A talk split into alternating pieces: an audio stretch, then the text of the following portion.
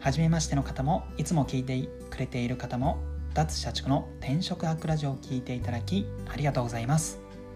転職アックラジオはブラックな人材会社で求人広告を年間100本以上作ってきたライターが失敗しない就活方法や転職で使える考え方など就活や転職に役立つメソッドを発信している番組です。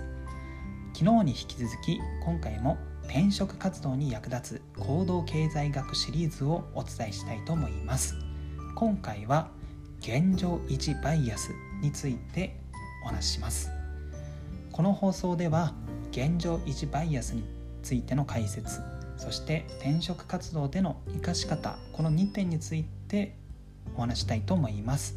早速1点目の現状維持バイアスについて解説したいと思います。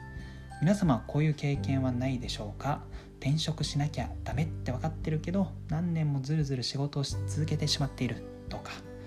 もう好きでもないけどこの人となんかずっと交際し続けてしまっている。みたいな、まあ、こうしたいというのはあるけどもなんか動けずに結局今のままといった具合ですね、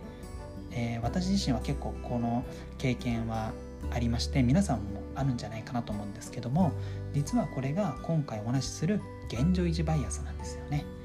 現状維持バイアスというのはですね変化によって得られる、えー、まあ、リターンよりもそれによって失う損失、まあ、リスクに対して過剰に反応してしまう傾向のことを指しています、えー、先ほどの転職活動の例で言えば転職して今より良い仕事、良いお給料をもらえる可能性があるんですけども、まあ、転職活動を失敗して今より悪い環境で就職してしまう可能性もあるじゃないですか。でこの、えー、リターンとリスクの天秤をかけた時にですねこの悪い方を過剰に反応してしまって、まあ、そのリスクを回避したい今より悪い環境になるのは嫌だっていうリスクを回避したいと思って結局現状の維持がベタと頭が判断してしまって、まあ、今の仕事をずっと続けてしまう、まあ、これが現状維持バイアスなんですよね。まあえーと、変化を恐れて現状のままを望むというのは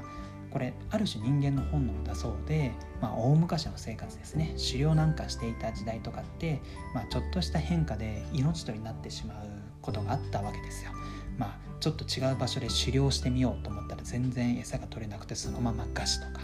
ぐらいですね、まあ、そういったこの昔の、まあ、人類の経験というか歴史もあって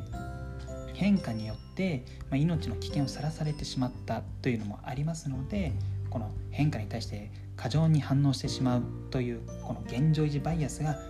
現代の私たちにも染みついてしまってるんですよ。なのでこの現状維持バイアスっていうのはもう人間の差がみたいなものと思っていただいて大丈夫です。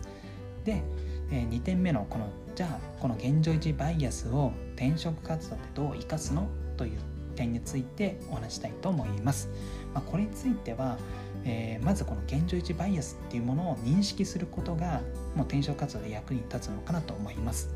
まあ、私たち誰もが現状維持バイアスというプログラムをまあ持っていて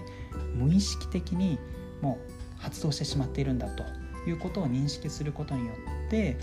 ある種この今抱えてる悩みに対して冷静な判断が下せると思うんですよね。例えばその、まあ、何度も言ってるんですけども転職活動なかなか踏み切れないというふうに悩んでいる方は、えー、まずこの自分が悩んで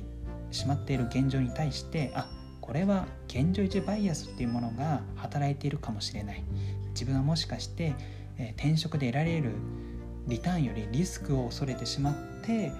動けないのかもしれないみたいなふうに思えれば、まあ、これただ漠然となんか転職活動進まないって思ってるよりかは結構問題解決の糸口が見つかると思うんですよね。ちゃんと、えー、例えば現状維持バイアスで悩んでしまっているっていうふうに思えたんだったら、まあ、冷静にこの転職活動で得られるリターンは何なのかで転職活動失敗してしまった場合のリスクは何なのかっていうのをまあ紙なり何なりなんかで書いていただいて、まあ、それでちゃんとこのリターンとリスクをこう見える化してそれに対して自分はどう思うのかっていうのをこう、まあ、自分なりに分析することで結構転職活動の進捗も進むと思うんですよね。何かこう頭でこう漠然と悶々としてなんか転職したいと思ってるけどまあ現状のままだなみたいな思ってるよりかはもうよほどいいんですよ。ある種その問題に対して自分自身でこう自覚することができるわけですからねこの現状維持バイアスっていうのを知っていることによってはいですのでこの、まあ、転職活動ではこの現状維持バイアスというのがあって自分は悩んでいるのかもしれないと自分自身で認識することがもうそもそも、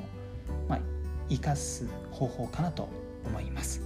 はい、本日の放送は以上となります。えー、最後までご視聴いただきありがとうございます。